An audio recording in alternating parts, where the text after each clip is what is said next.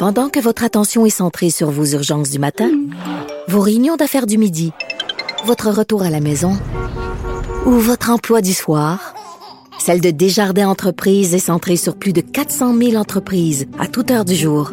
Grâce à notre connaissance des secteurs d'activité et à notre accompagnement spécialisé, nous aidons les entrepreneurs à relever chaque défi pour qu'ils puissent rester centrés sur ce qui compte, le développement de leur entreprise. Pas comme les autres. Le remède à la désinformation. Mario Dumont et Vincent Dessureau. Cube Radio. Alors, on est de retour, euh, Vincent. Euh, Il y a euh, la ministre Mélanie Joly qui a donné une entrevue à notre collègue Antoine Robitaille. Bon, sur la langue française au Québec, elle a dit des choses qu'elle avait déjà dites, mais elle est allée assez loin à commenter les propos de sa collègue, là, la députée de Saint-Laurent. Oui, Emmanuela Lambropoulos, on sait ses propos concernant tout ce dossier là, du fait qu'on, bon, de la, de la- disparition, même assez dans certains commerces, de l'utilisation de, de la langue française, de cette inquiétude d'une partie de la population et absence d'inquiétude dans une autre partie de la population hein, sur le déclin du français.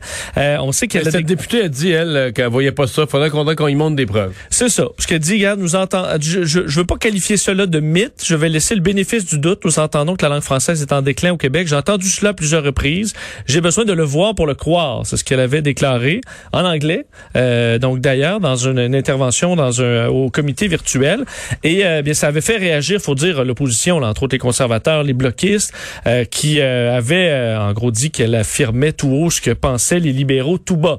Ben, que pensent d'autres libéraux de tout ça? C'est effectivement en fait une question qui a été posée à Mélanie Joly, la re- ministre responsable des langues officielles aujourd'hui par notre collègue Antoine Robitaille. Et je vous avais d'ailleurs écouté l'entrevue au complet. Mais voici l'extrait portant sur cette réaction face à sa collègue.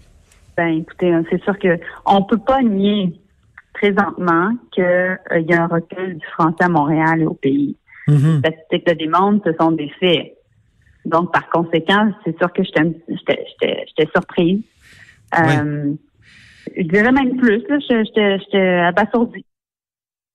Bon. Alors abasourdi euh, sa collègue. de sa de sa collègue. Alors euh, est-ce qu'il y aura une, une réaction ensuite ou une prise de conscience peut-être de Madame Lauropoulos On verra. Ouais, mais faut voir que le Parti libéral, là, on l'oublie, mais le Parti libéral du Canada a gagné quoi, la moitié des sièges au Québec. Euh, qu'il est pas, c'est pas comme à l'époque où le Parti libéral du Canada gagnait cinq sièges dans l'ouest, euh, dans l'ouest de l'île de Montréal. Là. Ils ont plusieurs de leurs circonscriptions qui sont francophones. Mélanie Joly elle-même est plus, est plutôt dans l'est de Montréal, contrairement à sa collègue qui est dans l'ouest. Donc, euh, Ouais. s'ils choquent les francophones, là, ils... Eux, ils ont, ils ont besoin des francophones. Tu as, amené un bon point. J'ai trouvé dans ton émission, tu parlais avec Simon Jolin Barrette, euh, bon, qui disait qu'on allait d'ailleurs agir sur le, sur le dossier sous peu. Mais sur la question de Montréal, est-ce que la- la- la- les, les- les candidats à la mairie de Montréal ils devraient se mouiller. là. doivent vraiment peuvent se permettre de faire un grand combat pour la défense du français parce que où ils vont perdre l'élection carrément. Ouais. Euh, c'est quand même un bon. euh, Mais un la bon meilleure chose, c'est qu'ils se commettent tous. Qu'ils fassent tous le même espèce de serment solennel, de telle sorte que ça devient, pour l'électeur anglophone, là, qui ne veut pas entendre parler de ça, ben, tous les candidats, sur cette question-là, tous les candidats sont commis. L'absence de choix sur cette question-là, mais c'est bon, pas le cas. à suivre, on verra comment ça va se passer. Euh, une autre défaite devant les tribunaux pour euh, l'équipe Trump. Là. En fait, cette fois-ci dans l'État le plus important en nombre de grands électeurs, la Pennsylvanie. Euh, il se présentait, et là, ce, qu'est-ce qui, ce qui était plaidé, c'était la- l'absence d'observateurs capables de capables de, de, de, de voir, de visualiser ce qui se passait pendant les dépouillements. Oui, et euh, faut dire c'est le 25e échec euh, devant les tribunaux là, pour essayer de faire invalider des votes ou tout ça. Alors ça, ces, recours-là. combien d'échecs on n'est plus, on est plus capable de dire qu'il y a eu fraude massive partout Ben, dans le c'est- pays? ça commence à être dur, surtout que les petites victoires, entre autres, il y en a une toute petite, là, justement, en, en Pennsylvanie, euh, sur des votes finalement qui n'étaient pas comptés, qui avait effet sur zéro vote, là, zéro vote C'est d'effet. des votes qui avaient été mis de côté. Exact. Et qui, euh, bon, alors on avait gagné sur ces votes-là, mais ça change absolument pas l'avance de Joe Biden en Il Pennsylvanie. est de 60 quelques mille en passant. Absolument, et ça monte encore un petit peu là ces, ces jours-ci. Euh, donc, euh, la, la Cour suprême de la Pennsylvanie vient de rendre son jugement et écarte euh, le donc le, le recours du euh, en fait des républicains de la- de l'équipe de campagne de Donald Trump qui visait à faire valoir que leurs observateurs à Philadelphie entre autres dans un comté euh, étaient incapables d'être assez près là, et de surveiller le dépouillement du vote. Ils ont perdu. Pourquoi? Parce que selon la Cour, ça qui est quand même d'un peu, euh, bon, qui va faire sourire certains, c'est que la personne qui était sur place, Jeremy Mercer, lui qui allait, donc l'observateur de campagne qui était sur place. Qui était comme plaignant. Oui, qui était donc le plaignant là-dedans, qui décrivait, lui, euh, ce qu'il voyait comme raté, là, entre autres, le fait qu'il n'était pas capable de voir les signatures derrière euh, les votes par la poste. Le problème, c'est que la Cour a dit ça de voir les, les signatures. Vous n'avez pas accès à ça. Euh, ça, parce que c'est du vote, vote à vote. Là. Vous, ce que vous avez à voir, c'est la procédure générale. Le déroulement. Est-ce que, est que, le décompte, est-ce que le comptage est régulier? Exact. Est-ce qu'un vote pour Biden va à Biden? Est-ce qu'un vote pour Trump va à Trump? Est-ce qu'on jette des, euh, des votes? Est-ce qu'on les déchire? Et, et ça, dans, dans, toute la, on dit, dans la façon dont cet homme-là a décrit là, ce qu'il ne voyait pas, ben là, en gros, décrit qu'il s'était, qu'il était assez proche et qu'il a tout vu ce qu'il est dans la légalité de voir. Alors on dit dans son propre témoignage du plaignant, il nous a confirmé qu'il voyait très bien parce qu'il décrit plus, il décrit à quelle la façon dont les enveloppes étaient ouvertes, dont la façon dont on, on se débarrassait de l'enveloppe, on gardait le, le, le, le, le bon, bulletin. le bulletin de vote. Alors dans tous les détails, c'est bien décrit et ça montre à quel point il avait une vue totalement euh, non obstruée de tout ce qui se passait dans la totale légalité et qu'il n'y a aucun problème. Alors c'est le plaignant lui-même de l'équipe Trump qui est allé expliquer à quel point il y avait une belle vue sur tout ça. Alors, euh, c'est un peu bidon comme cause, vraiment. Oui, et ça fait mal parce que euh, l'équipe Trump a plusieurs recours à peu près similaires euh, où on dit qu'on n'a pas vu certaines signatures. Trump a, tout, a, tweeté ça à répétition qu'il y avait pas, de, on laissait pas rentrer les observateurs pour observer le vote.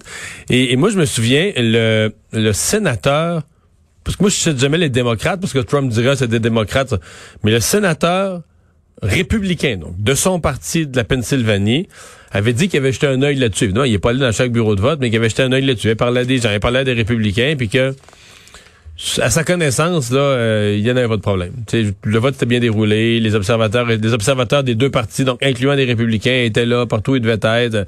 Lui, il avait aucun signalement ou aucun signal que des irrégularités avaient été vécues.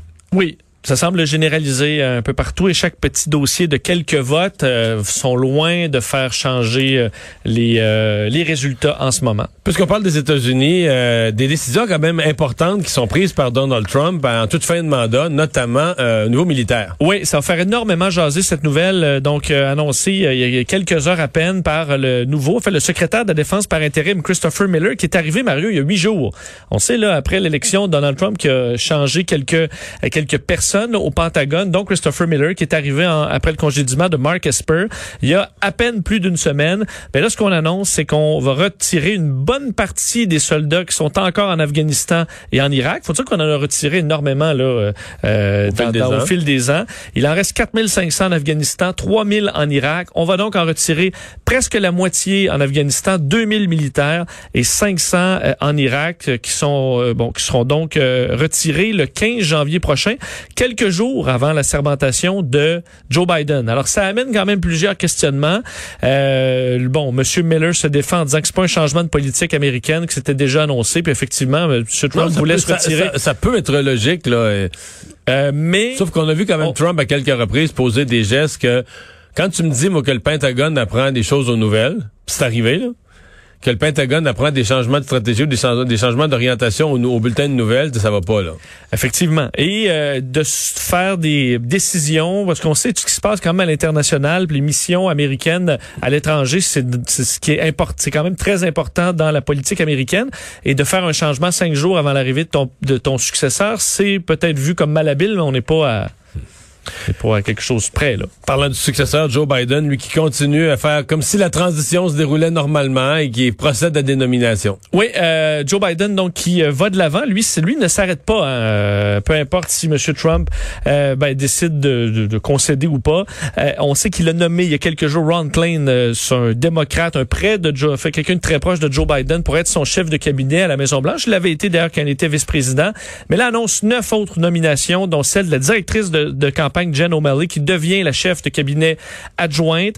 Un de ses principaux alliés dans la communauté afro-américaine aussi, Cedric Richmond, est nommé, euh, enfin, lui va quitter la Chambre des représentants pour être conseiller chargé des relations avec la société civile.